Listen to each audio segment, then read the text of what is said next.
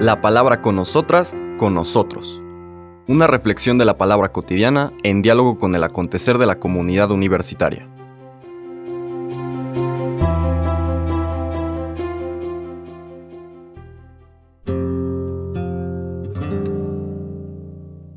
Hola, buenos días. Bienvenidas, bienvenidos a la palabra con nosotras, con nosotros. Hoy viernes 20 de octubre de la vigésima octava semana del tiempo ordinario, el Evangelio nos propone el inicio del capítulo 12 de Lucas, es el que sigue, va en relación, digamos, en secuencia con todo lo que hemos meditado esta semana, y es el ya después de esta llamada de atención a estas autoridades que se presentaban a sí mismas como garantes de la fidelidad de Dios, de la identidad del pueblo, etc., desenmascarando, como comentábamos, muchas de aquellas prácticas sobre las cuales sustentaban su sensación de perfección y superioridad, ahora Lucas nos presenta al Señor Jesús hablando en corto a sus discípulos para ponerlos en guardia sobre esa gran tentación de la que describíamos ayer. Convertir la religión, recordemos que religión viene de religar, es decir, capacitar, favorecer el que se encuentre, como diría San Ignacio, el ánima con su creador, que se dé esta relación de amor íntimo de la criatura con su creador, con Dios, la experiencia del amor divino revelado en Cristo, Cristo que muere en la cruz gratuitamente por nosotros, como muestra radical, absoluta de este amor divino, que es el único que nos puede salvar, y que se ofrece, ya decíamos, como una oportunidad por parte de Dios. El drama de Dios es que no puede imponernos la salvación, implica un camino de crecimiento, maduración, toma de conciencia del ser humano, para el cual hacen falta todos estos operarios que vayan a la mies, es decir, a toda la humanidad, y en sus interacciones, pues coadyuven al deseo de Dios de sensibilizar a toda la humanidad de la manera, la única manera de encontrar la salvación y vivirla. ¿Cuántas trampas hay en este camino? cuando la gente se le olvida que eso es la religión y convierte la religión en una serie de prácticas, de obligaciones, de preceptos y tal vez la más pobre forma de religión, una serie de rituales vacíos de sentido, y el único sentido que puede tener un ritual religioso es que toque el corazón y capacite a la gente a ser más compasiva y misericordiosa con los demás en su relación, desde luego, consigo mismo, consiga misma, y la manera de acoger y consolidar su relación con Dios. Cuando caemos en esta trampa, lo único que hacemos es alimentar nuestro ego. Esas religiones cosméticas, superficiales, centradas en el deber, en la pureza, en ir poniendo palomitas, es decir, aprobaciones por estas prácticas externas, la religión, como hemos dicho en otras ocasiones, de las cosas sagradas, que se olvida de las personas, que en el fondo es lo único realmente sagrado ante Dios. Es de lo único que dice la Sagrada Escritura que es imagen y semejanza de Dios. Ningún edificio, ningún ritual, ningún texto tiene esa categoría. Las religiones centradas en las cosas no son religiones, son ideologías en donde está disfrazado el espíritu de este mundo para robar la oportunidad de esta gran cosecha, es decir, de, toda la humanidad invitada a ser parte del proyecto de una sola familia de Dios y distraerlos con estas prácticas. Es en ese contexto que está este diálogo de Señor más en corto con quienes quieren seguirlo son los versículos 1 al 7 del capítulo 12 de San Lucas. En aquel tiempo, la multitud rodeaba a Jesús en tan gran número que se atropellaban unos a otros. Entonces Jesús les dijo a sus discípulos, Cuídense de la levadura de los fariseos, es decir, de la hipocresía, porque no hay nada oculto que no llegue a descubrirse, ni nada secreto que no llegue a conocerse. Por eso todo lo que ustedes hayan dicho en la oscuridad se dirá a plena luz, y lo que hayan dicho en voz baja y en privado se proclamará desde las azoteas. Yo les digo a ustedes, amigos míos, no teman a aquellos que matan el cuerpo y después ya no pueden hacer nada más. Les voy a decir a quién han de temer.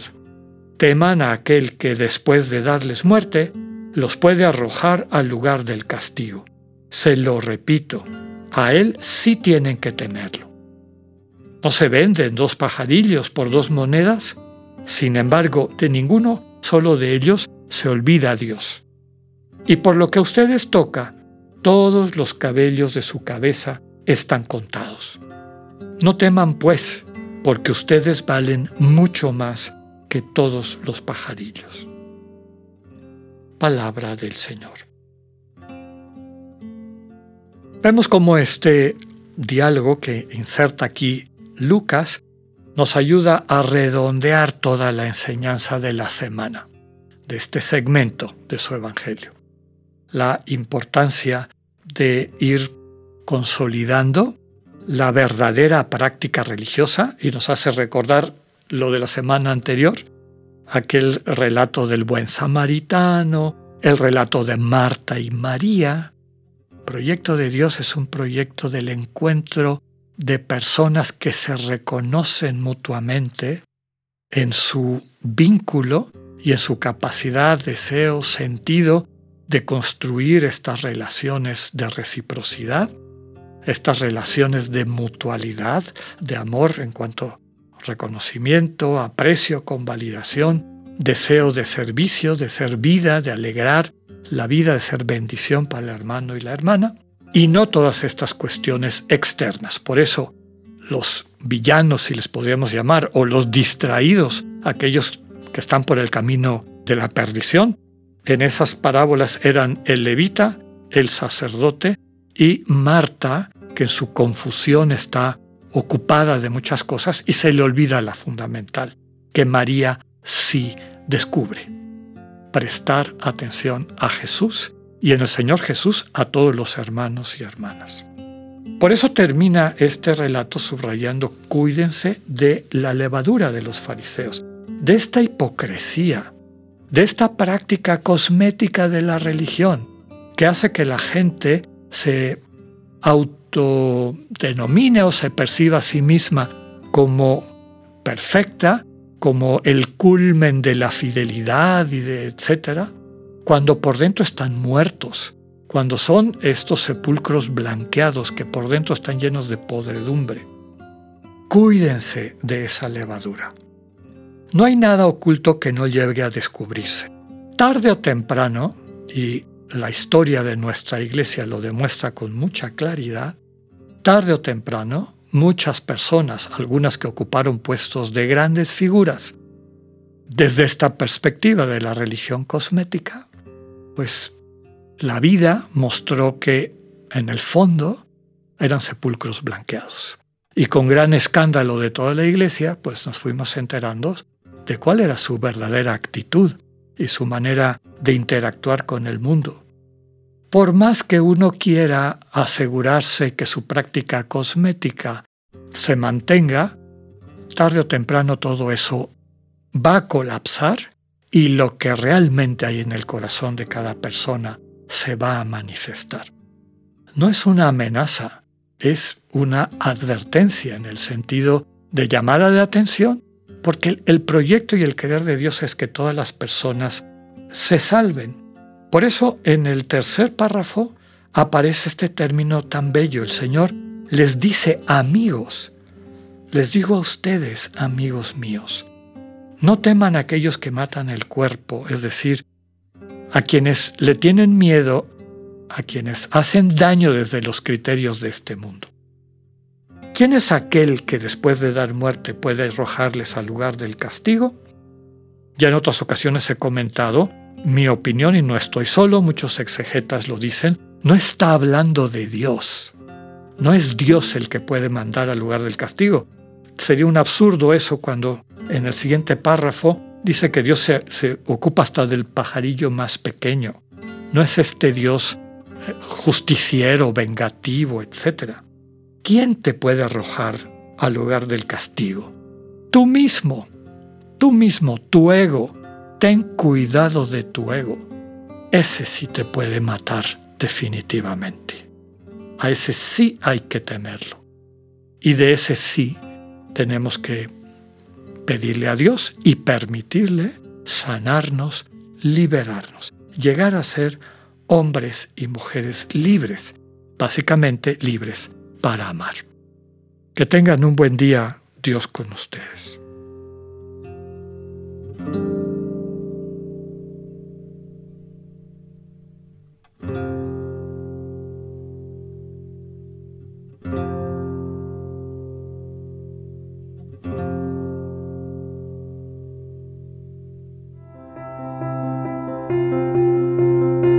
Acabamos de escuchar el mensaje del Padre Alexander Satirka.